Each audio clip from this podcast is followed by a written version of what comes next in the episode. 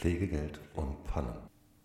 Ja, hallo, ich bin Joachim. Ähm, ich bin Gesundheits- und Krankenpfleger und ich habe mich jetzt nach ja, fast zwei Jahren, wo ich mit dem Thema Pflegegeld, Pflegebegutachtung und äh, allem, was da drumherum passiert, beschäftigt bin, dazu entschlossen, diesen Podcast aufzunehmen.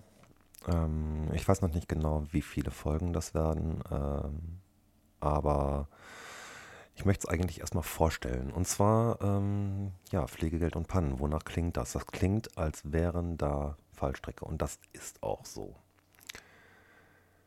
Das Problem beim äh, Pflegegeld ist, dass ja nicht einfach so irgendwie ein Arzt herkommt und sagt, äh, du kriegst jetzt Pflegegeld, der schreibt ein Rezept auf und die Versicherung sagt dann, okay, wir zahlen das aus, sondern da ist ein bisschen was mehr zu beachten.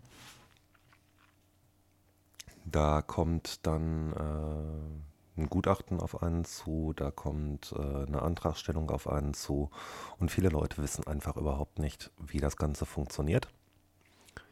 Um das ein wenig aufzuhellen und ein bisschen zu zeigen, okay, das ist kein Hexenwerk, aber man kann auch Fehler machen.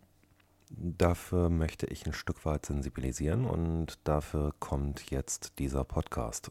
Ähm, Pflegegeld. Zunächst mal gibt es eine Grundlage, das ist das Sozialgesetzbuch Band 11. Das muss man sich nicht unbedingt merken, aber es ist sinnvoll, wenn man ein bisschen was darüber weiß. Da geht es nämlich genau darum, dass äh, alles, was so grundpflegerisches heißt, alles, was Anziehen, Mobilität, also sich fortbewegen, was Körperpflege, ähm, aber auch was äh, gesellschaftliche Teilhabe, oder auch ähm, ja, im weitesten Sinne Organisation angeht, das fällt unter die Grundpflege und unter die alltäglichen Lebensbereiche jedes Menschen.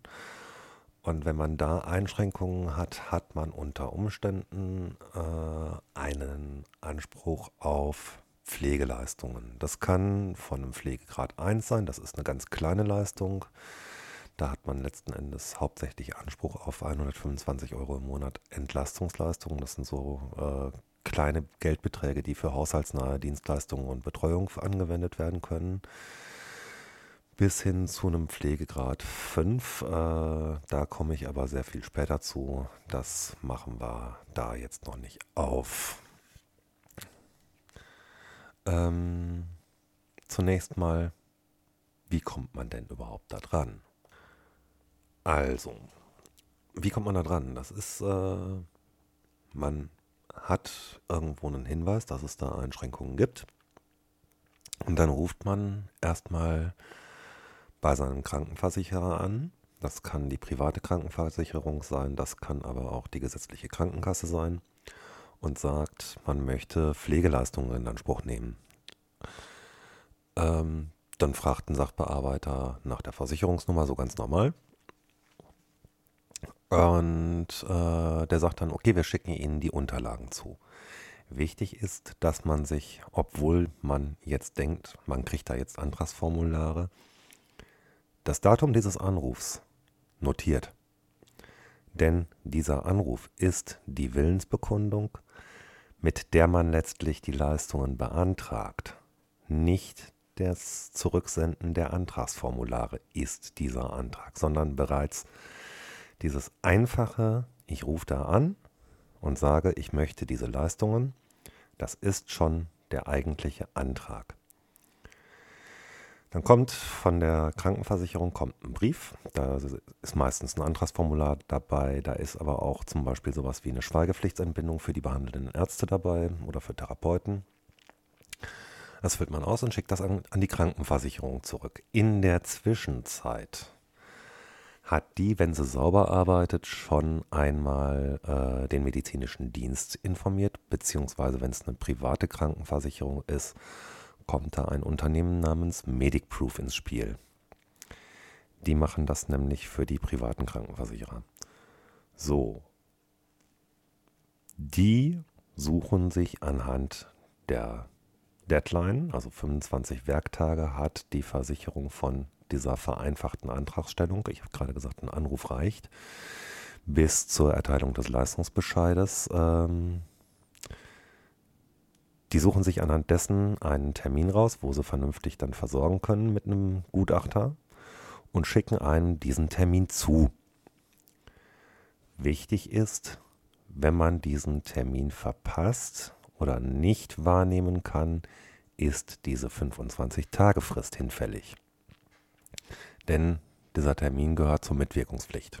Genauso die, die, Rücksendung der Unterlagen an die Krankenversicherung. Das sollte man auf jeden Fall tun, damit die medizinischen Dienste bzw. damit MedicProof und damit die Krankenversicherung Möglichkeit haben, bei den behandelnden Ärzten die entsprechenden Antragsformulare anzufordern. Das ist dann übrigens auch nicht mehr die Krankenversicherung, sondern im Hause der Krankenversicherung ist das dann schon die Pflegeversicherung. Die fällt unter das Dach der sogenannten gesetzlichen Pflegeversicherung. Das ist ein Baustein der solidarischen Sozialversicherung. Und ähm, genauso wie zum Beispiel die Arbeitslosenversicherung oder die Rentenversicherung. So, äh, wie geht's jetzt weiter? Ich habe also einen Termin bekommen und äh, weiß noch gar nicht, was kommt da auf mich zu. Bei diesem Termin kommt, wie gesagt, ein Gutachter zu mir nach Hause. Sei es, dass ich das jetzt für mich beantragt habe, weil ich mich einfach nicht mehr gut bewegen kann und Hilfe im Haushalt brauche oder Hilfe beim Anziehen brauche. Sei es, dass äh, irgendwie ein Angehöriger schwer krank geworden ist und da Hilfe benötigt. Oder sei es, dass ich äh, irgendwie anders einen Menschen habe, den ich versorge oder selber betroffen bin, ähm, aus welchem Grund auch immer. Also es können unheimlich viele Gründe sein. Wichtig ist, wie gesagt, die Leute kommen nach Hause und ähm, fängt eine Begutachtung an, die erstmal sehr locker wirkt. Da werden erstmal so allgemeine Sachen gefragt. Ja, wie ist denn so die Geschichte dahinter? Ähm, der oder die Gutachterin gucken sich dann die Lebensumstände an. Äh, der Begutachtende wird auch äh, so eine Art Untersuchung machen. Das heißt also, es werden bestimmte Handlungen im Zweifelsfall angefordert, wie zum Beispiel Zähne putzen oder bestimmte Bewegungen ausführen. Zum Beispiel dieser Schürzengriff, kann ich mir eigentlich eine Schürze umbinden. Ähm, das sind so Sachen, die können da passieren. Und dann gibt es ein Gespräch, in dessen Rahmen dann ein Fragebogen abgefragt wird. Dieser Fragebogen ist standardisiert. Dieser Fragebogen ist auch eigentlich relativ gut verfügbar in den sogenannten Richtlinien zur Pflegebegutachtung. Ähm, wie genau ich das Ganze hinterlege mit einem äh, Blogbeitrag, Text, wie auch immer, irgendwie einen Download zur Verfügung stelle, weiß ich noch nicht. Das werde ich aber in näherer Zukunft so in Vorbereitung der weiteren Folgen machen. Ähm, aber da werde ich auch zum Beispiel diesen Fragebogen hinterlegen. Wichtig ist, der Fragebogen alleine bringt einem nichts. Man muss eigentlich wissen, wie man den auch auszuwerten hat und wie man den auch zu verstehen hat. Es äh, ist festgelegt in einem relativ großen Dokument. Das hat um die 180 Seiten, glaube ich nennt sich Richtlinie zur Feststellung der Pflegebedürftigkeit. Muss man nicht wissen. Manchmal ist es immer ganz sinnvoll, wenn man es kennt.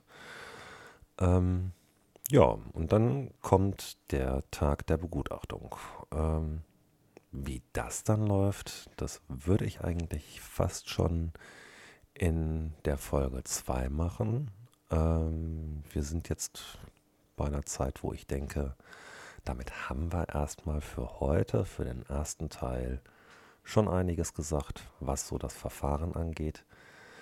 Es wäre schön, wenn es da bei Rückfragen irgendwie äh, ein paar Kommentare gäbe, wenn einfach äh, ich angeschrieben werde. Ich werde das, äh, den Podcast bei NKFM hochladen und werde das Ganze dann bei Twitter und Facebook veröffentlichen.